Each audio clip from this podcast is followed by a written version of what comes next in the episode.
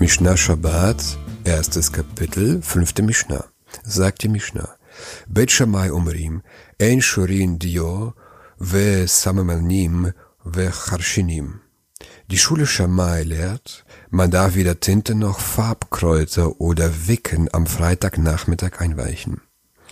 Früher hat man Farbe aus unterschiedlichen Pflanzen hergestellt, wie Weid oder Indigo, die man in Öl einweichte. Das gleiche betrifft die Wicke.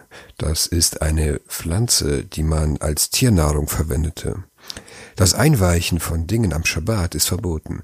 Es fällt unter die Kategorie von Lasch, Kneten, wobei von einander unterschiedlichen Sachen zu einem Klumpen zusammenschmelzen, wie Mehl zum Teig.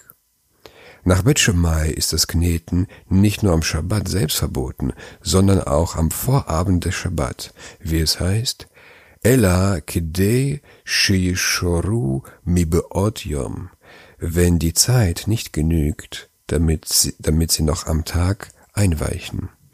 Nach Betschemai ist es verboten, dass die Gefäße des Menschen für ihn am Schabbat arbeiten, genauso wie seine Tiere. Auch wenn die Gefäße die Arbeit von selbst automatisch machen, ohne dass man sich einmischt, verbietet Betschamai auch das. Deshalb ist es verboten, am Freitagabend kurz vor Schabbat die genannten Sachen einzuweichen, wenn der Prozess des Einweichens sich bis zum Schabbat fortsetzt.